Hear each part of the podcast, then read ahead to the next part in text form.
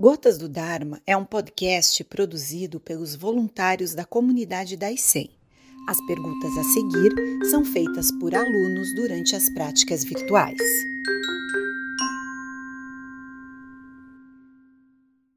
Sensei, existe algum método prático para praticar o desapego? Bem, se nós começarmos a praticar zazen regularmente, veremos uh, cada vez com mais lucidez que as coisas são todas impermanentes. Né? E sendo tudo impermanente, se nós nos apegarmos a elas, nós iremos sofrer demais. Os bens materiais são os mais fáceis de nós nos desligarmos, mas os afetos são mais difíceis, não é? No entanto, se nós tivermos uma visão clara acerca da impermanência das coisas, mesmo os afetos podem ser vistos com mais clareza. Nada ficará conosco para sempre, não é? Eu tenho uma cadela que está conosco já há quase 10 anos e repentinamente ela surgiu com um sarcoma, um câncer ósseo que tem uma progressão bastante rápida. Então, de ontem para hoje, ela não conseguiu mais se levantar.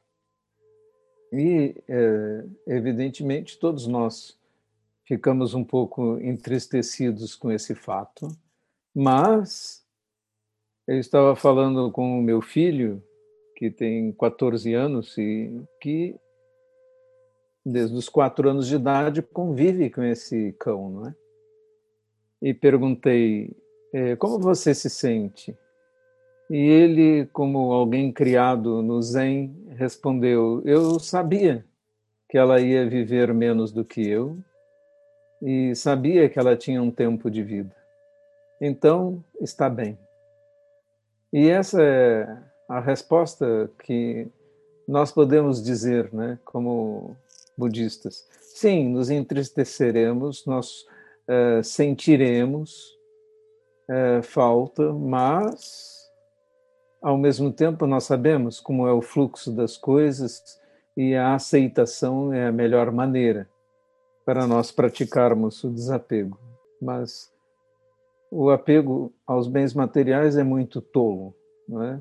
Os apegos afetivos, acho que são muito mais lógicos que nós os mantenhamos, porque se nós não sentirmos a falta das, dos seres que amamos, então seríamos pessoas muito estranhas.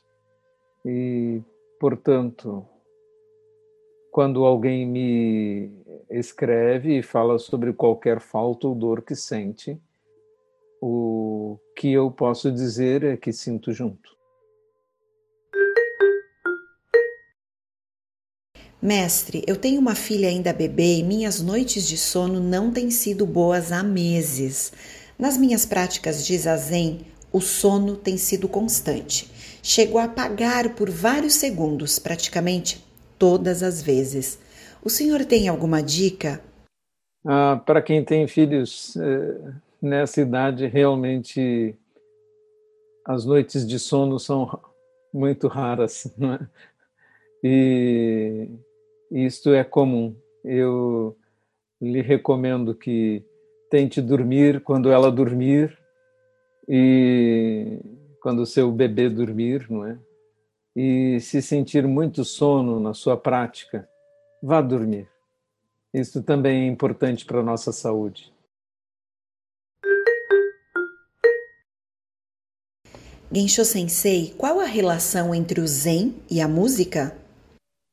Como com qualquer arte, as artes são maneiras de nós acessarmos coisas mais profundas do que podemos acessar apenas com as palavras. E isso é uma coisa que não pode ser explicada com as palavras. Simplesmente devemos ouvir a música e elevar o nosso gosto. E existe mesmo música tipicamente zen. Se alguém tiver curiosidade, pode colocar para ouvir no YouTube uma música em flauta shakuhachi e vai ouvir uma música que foi pensada dentro do próprio Zen.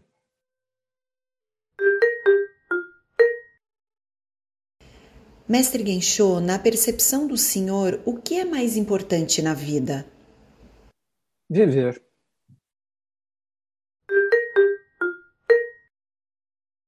Monge Gensho, se não existe um eu substancial no ser humano, quem desperta quando alcançamos o nirvana? O eu substancial é uma construção, uma fantasia que nós vestimos, usamos uh, para viver. Quando perguntamos quem desperta, quando há um verdadeiro despertar, é porque viu-se com clareza a ilusoriedade do, do eu, e então podemos nos integrar a um absoluto que está além desses eus transitórios e impermanentes.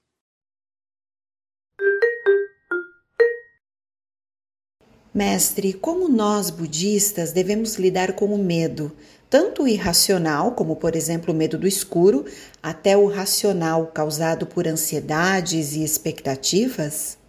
Bom, o medo irracional deve ser racionalizado, né? Mas o medo que vem por causa de ansiedades e expectativas, ele é inútil, porque na verdade ele só nos atrapalha. Uh, aqueles que praticam artes marciais, e do Shin-san que está nos ajudando hoje é uma professora de karatê, é, do estilo Shotokan, é, sabe que se você tiver medo, expectativa, ansiedade, a sua técnica não vai surgir. Ela vai ficar travada por causa disso. Então, na hora em que você está para lutar, tem que não ter nem medo de perder, nem vontade de ganhar. Se sua mente estiver vazia, como você treina no zazen, então a sua técnica poderá fluir com naturalidade, sem ser atrapalhada pela mente. E, portanto, a prática do zazen e a prática de conseguir esvaziar a mente é essencial para também poder lidar bem com a vida, com seus percalços e poder realizar as coisas com essa naturalidade que provém de abandonar a vontade de ganhar e o medo de perder.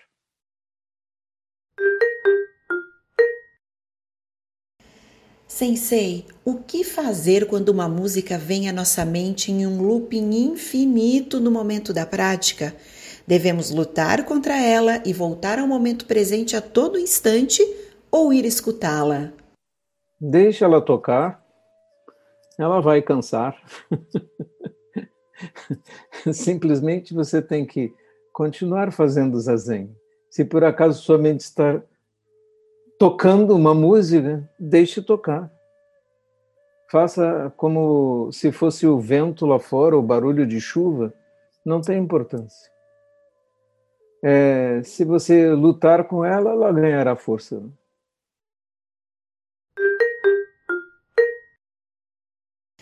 Gensho Sensei, a família da minha namorada é um bandista. Eu a acompanho ao terreiro há alguns anos e nesse tempo vi muitas coisas sobrenaturais e de difícil explicação. Como devo no Zen encarar esses acontecimentos? Como lidar com isso? Aquilo que nós pensamos que é sobrenatural e de difícil explicação é simplesmente porque nós não sabemos a explicação. No início, os nossos índios, por exemplo, tinham um deus do trovão. Aí, Os vikings encaravam Thor como o deus do trovão, e o trovão era causado pelo martelo de Thor quando batia nas nuvens. Depois que nós descobrimos que o trovão é um fenômeno provocado pela expansão do ar aquecido por uma faísca elétrica, que é um raio, todos os deuses de trovão desapareceram. Então, quando você vir qualquer coisa de difícil explicação ou que parece sobrenatural, pense: ah, sobre isto eu ainda não sei como funciona. E por isso penso que é sobrenatural. Não existem coisas sobrenaturais. Tudo já é sobrenatural. Andar sobre o chão é sobrenatural. Beber chá é sobrenatural. Isso é que é sobrenatural. Não devemos procurar estas coisas porque elas só perturbam a nossa mente.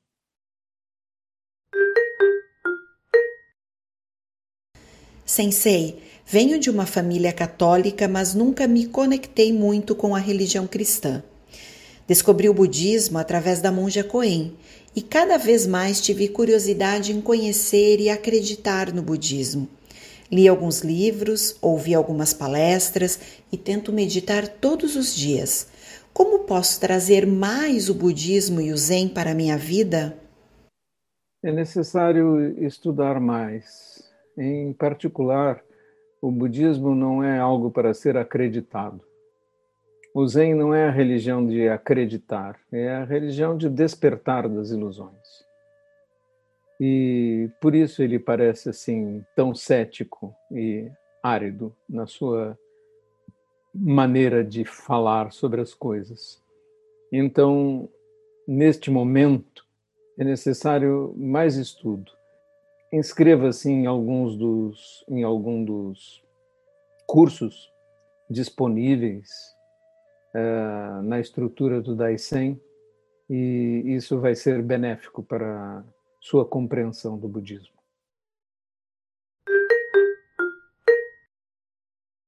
Em Shosensei, é natural que os incômodos corporais, como dores nas costas, sejam as maiores dificuldades durante o zazen? Como tentar minimizar essa dificuldade? As dores nas costas, se não forem causadas por um problema fisiológico, uma doença, uma escoliose ou qualquer coisa assim, são provavelmente uma postura errada. Você deve usar uma boa almofada, um zafu, suficientemente alto para seus joelhos encostarem no chão, e assim sua coluna vai ficar numa postura ereta, que deve fazer com que as dores nas costas desapareçam. Se elas não desaparecem com uma postura correta, você precisa ajuda clínica para ver o que há com sua coluna, suas costas, uma lombalgia e provavelmente exercícios de flexibilidade devem ajudar para isto. Na verdade, o corpo humano não é muito bem adaptado à postura ereta, porque ele tem a constituição para, de uma coluna para um quadrúpede.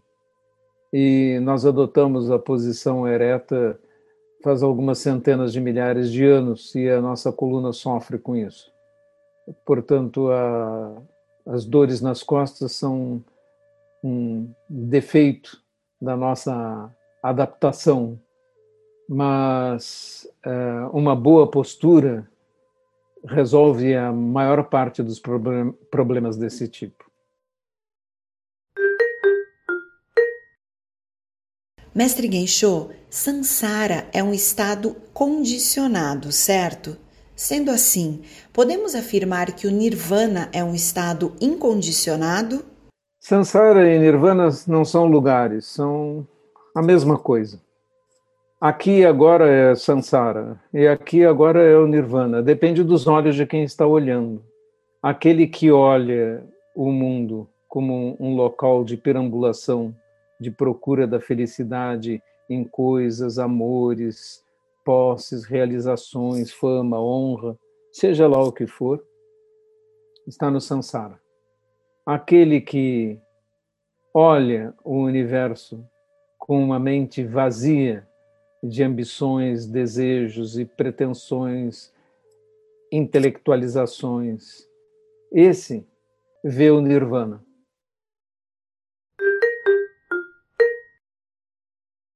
Sensei, como o budismo vê pessoas como Chico Xavier, que transcreveu tantos livros através de mensagens de outro mundo? Seria ele capaz de tirar tudo da própria mente? Em primeiro lugar, vamos dizer que o budismo não vê nada. Né? Ah, quem pode responder uma pergunta é um monge. Isto sempre será uma opinião, não é? Também. Então, o cérebro humano é capaz de proezas incríveis. E se descondicionado através de uma crença qualquer, é capaz de milagres. Em vez de falarmos sobre Chico Xavier, vamos falar sobre os, o fenômeno dos calculistas, por exemplo. Uma pessoa muito jovem, mas que tem uma capacidade de você perguntar qual é a raiz cúbica do número 4722 e ele responde na hora, sem fazer nenhum cálculo, mas ele vê com a sua mente a resposta e a resposta está correta. Esses fenômenos nunca foram atribuídos a espíritos ou seres sobrenaturais que ditam a resposta para aquele que faz o cálculo, mas sim como um fenômeno de, da própria mente. É, felizmente, então, as pessoas que escrevem livros ditados por outros seres ou coisas assim, também estão produzindo coisas com a sua mente. E isto é surpreendente, mas perfeitamente explicável pelo nosso conhecimento do cérebro. Em todo caso, também aqueles que conhecem bem os poetas do passado por exemplo, você vê um poema de Castro Alves e depois vê um poema psicografado por um médium moderno é, que imita o estilo de Castro Alves, mas sem dúvida nenhuma, nesse tempo lá longe, ele desaprendeu algo sobre poesia.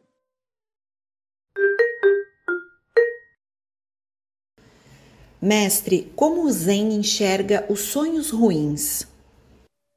Os sonhos são produtos da sua própria mente e, portanto, são alimentados e são produzidos com uma limpeza de disco da sua própria mente. Então, dependendo do que você lê, vê, ouve, pensa, etc., assim serão os seus sonhos. Então, os sonhos revelam muito sobre o conteúdo da sua mente na prática do Zen, você também pode prestar atenção nos seus sonhos e assim investigar como está a sua mente. Se você começar a sonhar que está praticando, fazendo coisas boas, que está estudando Dharma, que está reunida, reunido com a Sangha ou coisas assim, é porque o Dharma está tomando conta da sua mente e assim o que ela tem para produzir em sonhos é o próprio Dharma.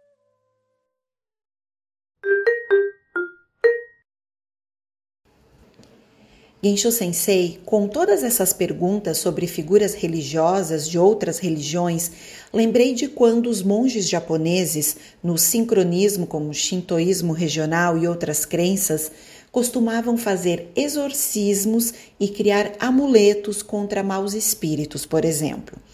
Os tempos mudaram, as visões também, e pessoalmente gosto de pensar que tudo pode existir e coexistir, que o universo pode ter várias religiões e que eu posso conviver nele como budista. Isso faz sentido? Na verdade, o budismo nunca lutou com as religiões, superstições locais e sempre tentou se adaptar e aceitar as crenças populares para não lutar com elas. Isso é uma coisa que nós vemos no budismo em todos os lugares. Se você for no Japão, vai ver uh, nos próprios templos budistas entidades outras que estão lá porque o povo daquela região gostava daquele daquela divindade, ela foi aceita como uma protetora do budismo e colocada dentro do templo. E se as pessoas pedem um amuleto contra maus espíritos ou coisas assim, os monges nunca se deram ao trabalho de ficar dando grandes explicações e dizendo que essas coisas não são assim. Eles simplesmente atenderam. E esse é o comportamento uh, do budismo. Isso não quer dizer que o budismo aceita essas teses ou a existência desses seres ele simplesmente que está fazendo o que pode para os sofrimentos daquelas pessoas que estão envolvidas com essas coisas. Então, como eu disse, o budismo não, como eu disse antes, o budismo não se dedica a ter opiniões sobre outras religiões. E quando alguém me fala sobre é, que tem uma família que se dedica a uma determinada religião e o que ele deve fazer, eu digo vá junto com eles frequente a igreja deles junto com eles, seja o que for, centro espírita, umbandista, igreja católica, o que for, vá lá, faça a sua família feliz, não conteste, não lute, não brigue, não, não desfaça, não diga nada. Essa é a atitude budista. Isso me lembra a história de um monge zen que estava numa região e havia uma casa mal assombrada que pessoas queriam usar e pediram a ele que fizesse alguma coisa. Ele disse: Não tem problema, eu vou hoje de noite lá e durmo lá na casa mal assombrada e, de, e tudo estará resolvido. No dia seguinte, ele saiu da casa e disse para as pessoas: Pronto, podem ir, não existem mais espíritos assombrando essa casa. E aí, um discípulo dele que estava junto disse: Mas, mestre, o senhor sempre me disse que essas coisas são fantasias da mente humana. É, é isso mesmo, foi isso que eu disse para os fantasmas.